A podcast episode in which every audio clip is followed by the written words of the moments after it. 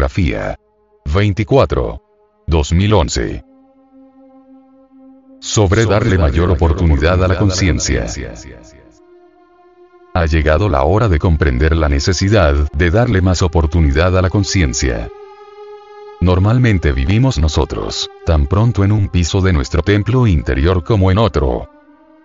Hay gentes que viven siempre en los pisos más bajos, cuáles son aquellos que se hayan concentrados exclusivamente en el instinto y el sexual, fornicación, adulterio, etc. Es decir, usándolos en forma negativa. Hay otros que viven el centro motor y de ahí no salen siempre se mueven dentro del molde de determinadas costumbres, dentro del carril de ciertos hábitos y nunca cambian, como el tren que siempre anda sobre los mismos rieles o carriles paralelos. Y estas gentes que viven en ese piso están tan acostumbradas a su tren de hábitos que de ninguna manera están dispuestas a dejarlos. Hay otros que habitan exclusivamente en el centro de las emociones dedicados a los vicios del cine.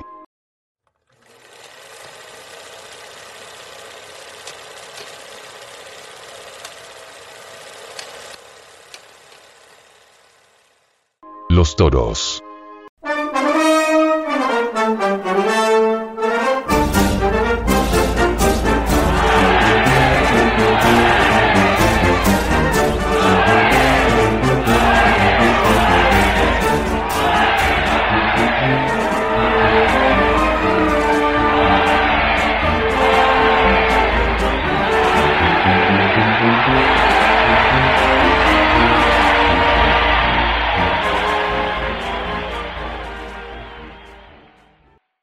Carreras de caballo.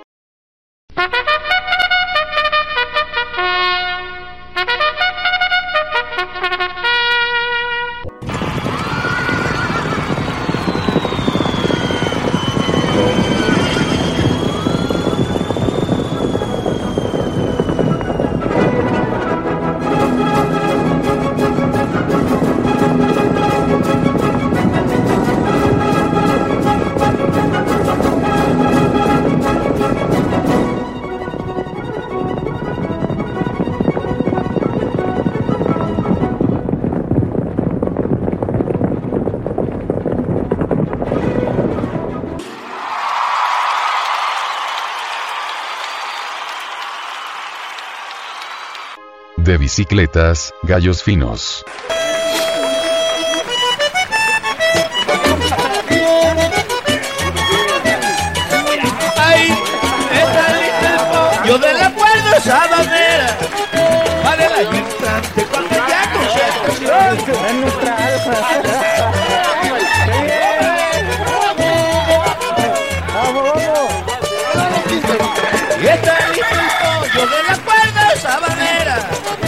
Ya conservo porque ya nuevo me mandó un pico blanco de costeña, de esos que se usan las escuelas, cuando pican el contestón. Porque ya nuevo me mandó un pico blanco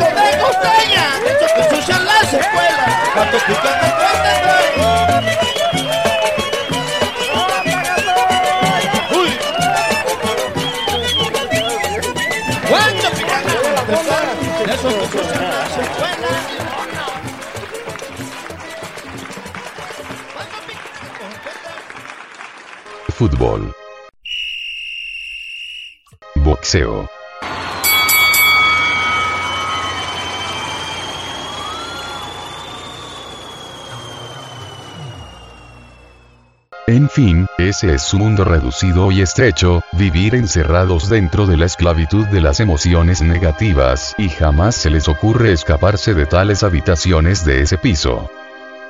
Hay quienes viven en el piso intelectual. Y entonces todo lo quieren volver racionalismo, concepto, discusiones y de allí no salen.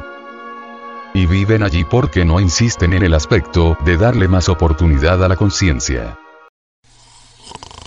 También existen diferentes tipos de sueños. Existen sueños intelectuales, son incoherentes, absurdos. Si la persona vive en el piso de las emociones sus sueños reflejan situaciones de terror, de locura. Si viven el motor reflejará situaciones vividas durante el día, es la repetición de las actividades diarias. Si los sueños pertenecen al centro instintivo, entonces se manifiestan reflejos en los sueños tan sumergidos, que se hace muy difícil entender tales sueños. Si se vive en el piso sexual, los sueños serán lujuriosos, de adulterios, fornicaciones, masturbaciones, poluciones nocturnas, etc. Los sueños de los diferentes centros inferiores de la máquina humana no tienen la menor importancia, no valen la pena dichos sueños. Cada uno de los cinco centros de la máquina humana produce determinados sueños. Solamente los sueños que corresponden a los centros, intelectual y emocional superior respectivamente, son dignos de tenerse en cuenta para su consideración. Necesitamos saber apreciar y distinguir, a cuál centro corresponde tal o cual sueño, esto solo es posible conociendo las actividades de cada uno de los cinco centros. Los sueños relacionados con el centro emocional superior son los más importantes, porque en ellos encontramos dramas debidamente organizados de acuerdo con las actividades diarias de nuestra conciencia, si es que le hemos dado oportunidad para que trabaje.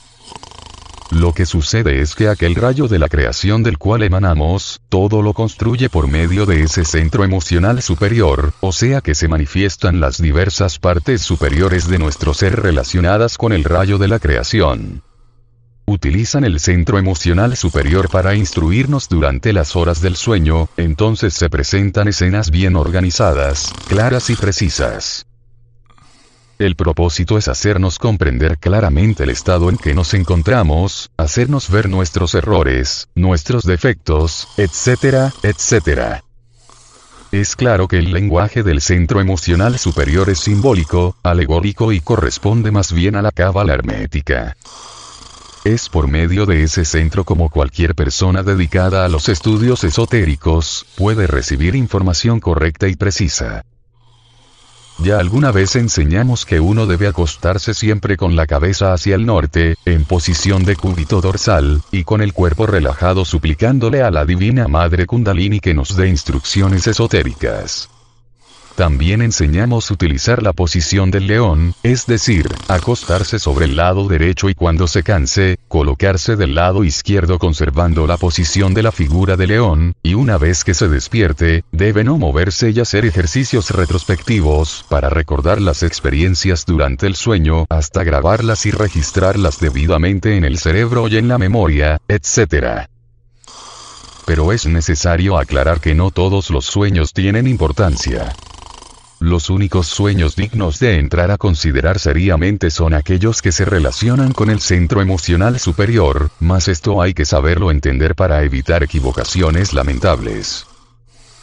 Es necesario saber interpretar los mensajes puramente alegóricos que recibimos del centro emocional superior, son enseñanzas dadas por hermanos superiores de la Blanca Hermandad o por las partes superiores del ser.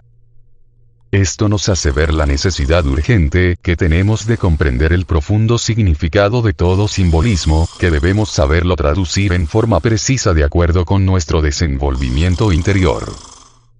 Sin embargo, después de hacer estas aclaraciones sobre el sueño, debemos decir que necesitamos con urgencia, despertar en los mundos superiores, mas esto solo es posible dándole mayores oportunidades a la conciencia.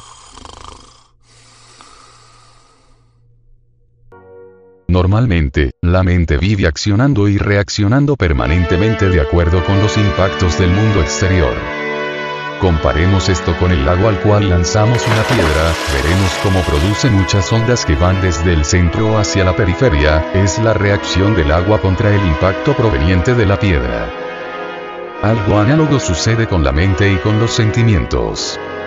Si alguien nos hiere con palabras duras llega al centro intelectual o pensante y desde allí reaccionamos en forma violenta.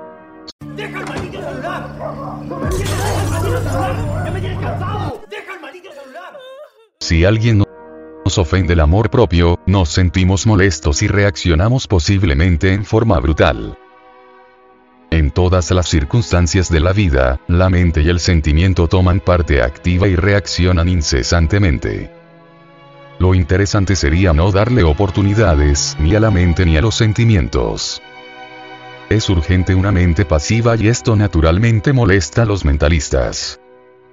La mente pasiva está en contra de todos aquellos que dicen que en la mente está el poder y que el hombre debe ser rey, cuando manda, domina con su mente poderosa.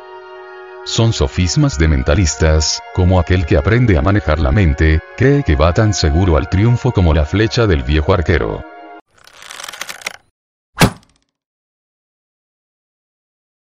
Al fin y al cabo no son más que sofismas extractados de las fantasías intelectuales que no tienen ninguna forma esotérica. No pensar. Esto horroriza a los estudiantes de la mente y sin embargo la forma de no pensar o sea no reaccionar, es la más elocuente. No pensar es la forma más elevada del pensamiento. Cuando el proceso del pensar, de las reacciones mecánicas de la mente, se ha agotado, adviene lo nuevo, esto hay que saberlo entender. Es claro que el estado pasivo de la mente, del sentimiento, y de la personalidad, exige una tremenda actividad de la conciencia. Esto nos indica que cuanto más activa permanezca la conciencia, mucho mejor para lograr el despertar de la misma, porque así la conciencia tendrá que despertar inevitablemente estando en permanente actividad. Práctica. ¿Comprende usted que una mente que no proyecta, una mente pasiva está puesta al servicio del ser? ¿Comprende usted que una mente pasiva resulta ser un instrumento eficiente, porque la mente está hecha para ser receptiva, para servir de instrumento pasivo, mas no de instrumento activo? ¿Comprende usted que no debe permitir ni a la mente ni a los sentimientos tomar parte en las diversas circunstancias de su existencia? ¿Comprende usted que sus sentimientos pertenecen al ego y que están íntimamente relacionados con el centro emocional inferior?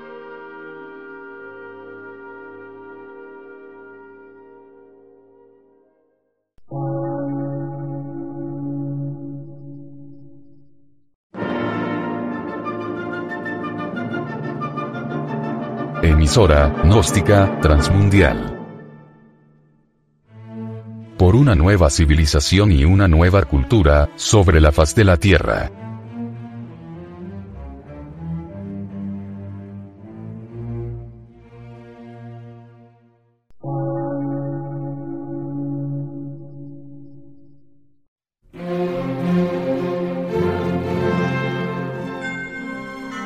Medio de radiodifusión científico, artístico, místico y filosófico, de la Asociación Colombiana de Centros de Estudios Gnósticos, Antropológicos, Psicológicos y Culturales. A. C.